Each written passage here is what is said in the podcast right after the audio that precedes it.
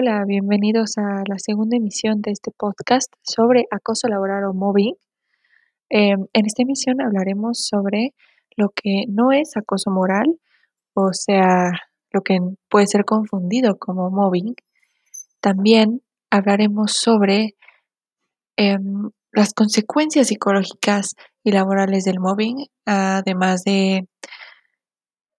que compartiremos ciertas cosas mencionadas en la anterior emisión sobre las estrategias y modalidades del mobbing, pero un poquito más profundo. Así que empecemos.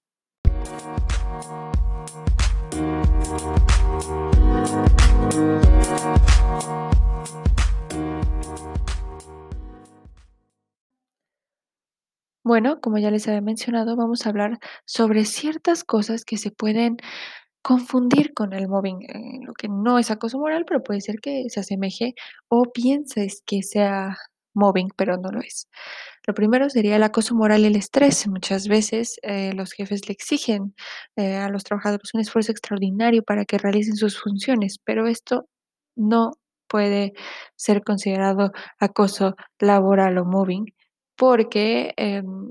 no tiene que ver con la persona, sino con su desempeño y el mobbing no tiene que ver con el desempeño. Entonces, muchas veces podemos tomarlo como a mal, que nos exijan demasiado, pero esto no es acoso laboral, esto es como, pues podría ser una llamada de atención, tal vez nosotros no estamos realizando las funciones como se debería, pero esto no es mobbing. Eh, de ahí sigue el acoso moral y la tiranía de los jefes, ya que puede haber maltratos de la dirección de los jefes hacia los empleados, pero mientras que los procedimientos de acoso moral son ocultos, la violencia de estos, de estos jefes es a la vista de todos, comúnmente el moving o el mobbing, muchas veces es, es también mencionado como moving o mobbing, eh, pero bueno, este acoso laboral es comúnmente escondidas, que nadie o las mínimas personas se enteren que se está acosando al trabajador, que se está haciendo a propósito un mal. Y esta tiranía de los jefes o, o regaños, podría decirse así, es enfrente de todos, entonces no puede ser considerado como acoso laboral. También hay ciertas alegaciones sobre el acoso moral que son falsas. La primera sería que hay una cierta paranoia, el riesgo falso de acoso moral, que muchas veces em, estamos como muy temerosos de lo que nos pueda pasar en un ambiente de trabajo y muchas veces se pueden malinterpretar las cosas. Estamos paranoicos, estamos esperando el ataque. Muchas veces em, nos hace pensar cosas que no son.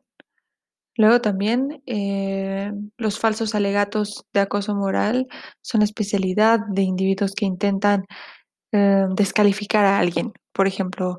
culpar al jefe de que me está acosando. Es que el jefe em, está cargándome de más o me está diciendo cosas que no son o no está, no está permitiendo que, que yo participe, que me comunique cuando eso no es cierto. Muchas veces, em, y más actualmente, se está utilizando eso como excusa cuando no es y eso es injusto. Es muy importante investigar, sobre todo si se está, si se está propiciando un ambiente de mobbing, pero em, muchas personas lo toman como ventaja y eso no está bien.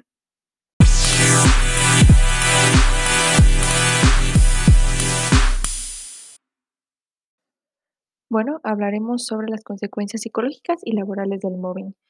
Primero que nada, em, provoca un deterioro de la confianza en sí mismo de la persona que recibe el mobbing y en sus capacidades profesionales por parte de la víctima. hay veces en que, gracias al mobbing, mm, la persona piensa que ya no es suficiente, que el ambiente de trabajo no está bien, que esa persona empieza a dudar de sus capacidades en el ambiente de trabajo. Eh, también otra consecuencia es el proceso de desvaloración personal. Ya no es solo en el ambiente laboral, sino que también se empieza a decepcionar de sí mismo, piensa que em, es insuficiente, no solo en el ambiente de trabajo, sino también en su casa, en él mismo, tal vez sus metas las ve demasiado lejos, ya no las puede alcanzar, em, se empieza a desvalorar esa persona. También desarrolla una culpabilidad en la víctima si el acosador le dice que no está haciendo bien su trabajo, que, que está, o sea, chismes, cosas que lo hagan sentir mal o la hagan sentir mal, hacen que la víctima se sienta culpable. También hay una cierta creencia de haber cometido verdaderamente errores o fallos que no cometido. Tanto le han repetido y repetido que está haciendo mal las cosas, que le están cargando de más, que, como lo habíamos mencionado, hay un desbalance cualitativo y cuantitativo, tiene demasiado trabajo, poco control. Siente que realmente está haciendo las cosas mal. Y esto pues provoca insomnio, ansiedad, estrés, irritabilidad, hipervigilancia, tratar de hacer todo bien, aunque no tenga control sobre ello, fatiga, cambios de personalidad, problemas de relación con su familia, con su pareja, hasta depresión. También inseguridad, torpeza, indecisión de tanta carga que tiene esta persona gracias al mobbing, esa carga emocional por todas las cosas que se dicen, por la falta de comunicación, por la falta de socialización, gracias al bloqueo que provocan esas personas. También, y o sea, termina con las bajas laborales, o sea, que el acosador suele aprovechar, ¿no? O sea, si yo quiero tu puesto, te empiezo a acosar, planeo, le digo a estas personas que tienes una enfermedad mental o algo, una enfermedad, eh, contagiosa, eh, bueno, en esta época, pues, puede ser COVID, no sé, eh, muchas cosas que se pueden inventar, pero si yo quiero tu puesto, yo voy a hacer que a ti te acosen hasta que te sientas mal, te provoque todo lo que he mencionado, consecuencias como insomnio, ansiedad, estrés, hasta que renuncies y que ya no seas un problema para mí. También, em pues, puedes haber otro tipo de consecuencias, no solo sería como la depresión, la tristeza, sino también agresividad, aumento de conflictividad, eh, con la familia, ya que no se puede como contener eso tanto tiempo y estando en el ambiente de trabajo, no lo puedes, am, expulsar porque, pues, en el ambiente de trabajo no tienes el valor de de responder o ya te sientes de plano muy mal y entonces te des te desahogas con tu familia, eres agresivo, conflictivo. También puede ser que todo eso aumenta las enfermedades, em, tus defensas bajan gracias a la depresión, abandono de amigos, no te quieres relacionar con la gente, ya que sientes que eres rechazado en tu ambiente de trabajo, en el que pasas casi todo el tiempo, que ya ni siquiera quieres ver a tus amigos, de que te sientes mal. También hay una estigmatización social en los sectores de actividad laboral, mm, sientes que todos los todos los ambientes de trabajo van a ser iguales, ya te da miedo salirte de ese trabajo y meterte a otro, o en el caso de que ya hayas renunciado, te da miedo meterte a un ambiente laboral similar porque piensas que va a ser lo mismo. También, eh, hay una falta de apoyo de los familiares ante intentos de la víctima de hacer frente a la situación, puede ser, ¿no? En ciertos casos, no en todos, pero puede ser que no te apoyen, que tú les cuentes las cosas, que hables las cosas, que te comuniques, aunque sea con tu familia, si no puede ser en el ambiente laboral, pero aún así no te creen, no te apoyan y eso está supermal. Eh, si tú alguna vez escuchas que alguien está sufriendo en su ambiente de trabajo mobbing, tienes que ayudarlo o tratar de ayudarlo a conseguir ayuda, o mínimo que se desahogue, o tratar de darle las herramientas necesarias para para salir de esa situación. Cabe recalcar que las estrategias y modalidades del mobbing, son muy marcadas y ya los mencioné, eh, de una manera muy breve en la anterior emisión, pero, eh, me gustaría recalcar que el mobbing, para que no se confunda, es insultar a la víctima cuando está sola o en presencia de su grupo de trabajo, de otras personas que sean cómplices de este mobbing, cuando se le asignan proyectos o objetivos casi inalcanzables, imposibles de cumplir,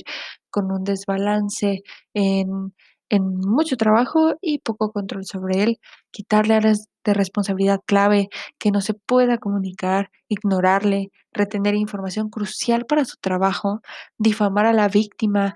ah, infravalorar o no valorar su esfuerzo, bloquear el desarrollo o carrera profesional de este, limitando o retrasando el acceso a promociones o, ah, ascensos de puesto, eh, ignorar los éxitos profesionales de esta persona cuando lo suele conseguir, criticar su trabajo continuamente, desprestigiar sus ideas, sus propuestas, sus soluciones, también controlar eh, malintencionadamente su trabajo o atacarle con o encontrarle faltas, fallas, mm, también castigarle duramente, eh, sin justificación, bloquearle administrativamente a la persona, no dándole, eh, traslado, extraviando o retrasando, alterando o hasta manipulando documentos para que pueda realizar sus funciones, ridiculizar su trabajo, sus ideas o hasta sus resultados,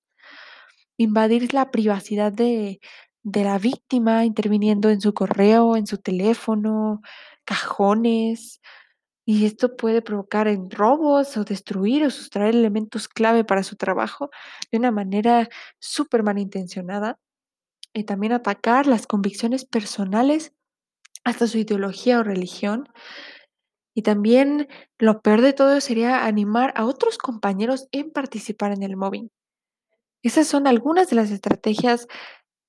de esa situación, este acoso laboral, que es muy importante identificar para saber si algunos de nosotros estamos sufriendo este tipo de acoso o lo vemos o somos testigos. Hay que evitar ser cómplices de este acoso.